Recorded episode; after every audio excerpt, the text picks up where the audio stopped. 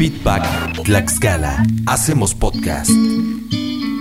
Yo desde que era pequeña, yo recuerdo desde que iba a la primaria, como en los años 70, y ahí este, empecé a aprender toda la parte que era horticultura con un, un, matrimonio de personas que eran de Estados Unidos, vinieron a la comunidad. Mi comunidad era muy humilde y ellos vinieron pues a apoyar este proceso. Y me empecé a integrar, me gustó mucho la parte de la agricultura. Y en ese momento pues nosotros éramos seis hermanos, sea, bastantes, no había mucho que comer, mucho que hacer, entonces saliendo de la primaria, pues este mismo grupo gestiona un recurso para comprar máquinas para costura. Y yo como de 12 años y medio saliendo de la primaria empecé a aprender a coser. Y empecé a aprender a trabajar en grupo, o sea, en colectivo, eh, con otras personas, otras mujeres. Después de eso me apasionó mucho la medicina, pero pues no había oportunidad de estudios. Entonces abrió la primera casa de salud ahí chiquita y todo, pero nos dieron la oportunidad de aprender primeros auxilios. Posteriormente, como se formó el grupo de promotores de Vicente Guerrero, pero al inicio fue conformado solo por hombres, o sea, no había mujeres,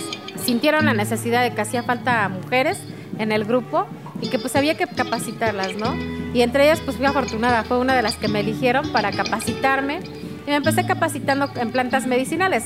Si de por sí la medicina me encantaba, ya cuando me capacité en plantas medicinales, no, para mí fue estupendo porque aprendí no solo a reconocer, sino a colectar, a saber los efectos de la luna, del sol, eh, si era verano, primavera, o sea, qué tengo que usar de la planta en esos, en toda esa parte, ¿no? Después me fui a un me mandaron a un taller de terapeutas corporales donde empecé a dar masajes de niños, de adultos y, y manejar otro tipo de cosas como la digitopuntura, ¿no?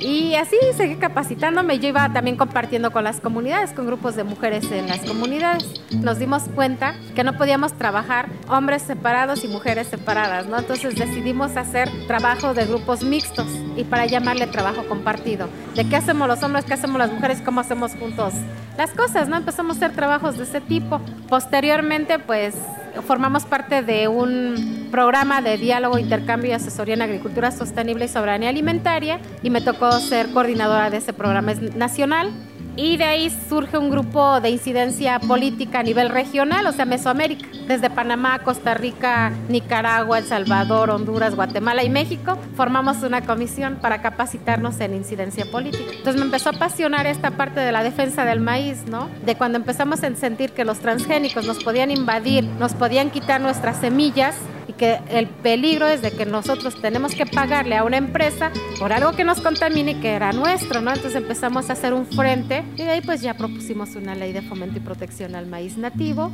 como patrimonio originario y en diversificación constante y alimentario para el estado de Tlaxcala. Una ley, la primera que surge desde una base campesina e indígena, ¿no? Porque ahí le entramos todos pues esa ley está vigente, pero se ha incumplido. Entonces por eso estamos haciendo ahora foros informativos de decir la ley no se está cumpliendo, no podemos dejar una ley que esté como aquí en México todo es que lo hace y se esconde, digamos, no, esta hay que sacarla y tenemos que rescatar nuestra ley y hay que hacerla valer. Mi nombre es Alicia Sarmiento Sánchez y formo parte del grupo Vicente Guerrero.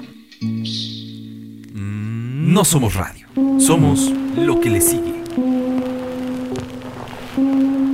Ella es Alicia, campesina productora, originaria de la comunidad de Vicente Guerrero, con quien pudimos platicar en las inmediaciones del mercado orgánico que tiene como sede la Plaza de San Nicolás en la capital tlaxcalteca los días viernes. Alicia es una de las voces que se mantiene en la lucha por la defensa del maíz criollo y la soberanía alimentaria en Tlaxcala. El foro va a ser el próximo 27 de septiembre, es viernes, a partir de las 9 y media de la mañana. Va a ser en el Congreso aquí del Estado. Sobre todo va basado en la defensa del maíz en el marco del Día Nacional del Maíz. Entonces ahí pues vamos a tener ponentes interesantes, gente conocedora del tema para hablarnos de los maíces y su situación actual, pero del maíz nativo, ¿no? Y qué está sucediendo. El objetivo principal, una, es que el gobierno del estado se dé cuenta que nosotros no nos hemos quedado dormidos, de que estamos todavía en la lucha y que se, queremos seguir protegiendo nuestro maíz. A la otra, los diputados, que son los tomadores de decisiones, que también se den cuenta que hay cosas muy importantes y que no las están tomando en cuenta. O sea, que están haciendo otras cosas menos protegiendo nuestro maíz. Por eso lo hacemos en el Congreso, para que también ellos se den cuenta de que ahí estamos. Y bueno, están invitados comisariados, presidentes municipales, presidentes de comunidad y por supuesto los principales actores que son nuestros hermanos este, indígenas y campesinos, que somos los que tenemos la semilla nativa del maíz en nuestras manos y tenemos que saber valorar y revaluar lo que hay con nosotros. O sea, no podemos permitir que nos lo quiten, no podemos permitir que nos lo vengan a suplantar con otras semillas. Bueno, en este foro no importa que no seas campesino, pero si eres consumidor, todos comemos maíz. Está, es abierto el foro, estamos invitados a quien quiera participar y qué van a encontrar ahí. Además de las ponencias que va a haber, va a haber una exposición de semillas de maíz de diferentes este, colores y sabores, así como esquites, elotes. Se van a encontrar muchos derivados del maíz. Eso va a ser afuera del Congreso, en la Plaza Juárez, exactamente. Ahí vamos a estar también con esa exposición. Único día, vamos a iniciar el 27, les decía, a las 9.30 de la mañana y termina como entre 2, 3 de la tarde. A cualquier hora que gusten, si están interesados en las ponencias o las presentaciones, adelante. Quien no puede visitar la exposición, es abierto. Feedback Tlaxcala. La soberanía alimentaria es el derecho de los pueblos a definir sus propias políticas de agricultura y alimentación, a proteger y regular su producción y el comercio agrícola interior para lograr sus objetivos de desarrollo sostenible, a decidir en qué medida quieren ser autónomos y a limitar el dumping o competencia desleal de productos en sus mercados todas y todos tenemos que crear un frente para defender nuestra alimentación, esta soberanía alimentaria que viene basada del maíz, porque queramos o no todos somos hijos del maíz. Todos comemos tortillas, todos comemos tamales, todos comemos tlacloyos. Entonces yo los invito a que hagamos frente y protejamos nuestro maíz, nativo, sobre todo el que tenemos en Tlaxcala. Feedback Tlaxcala. Hacemos podcast.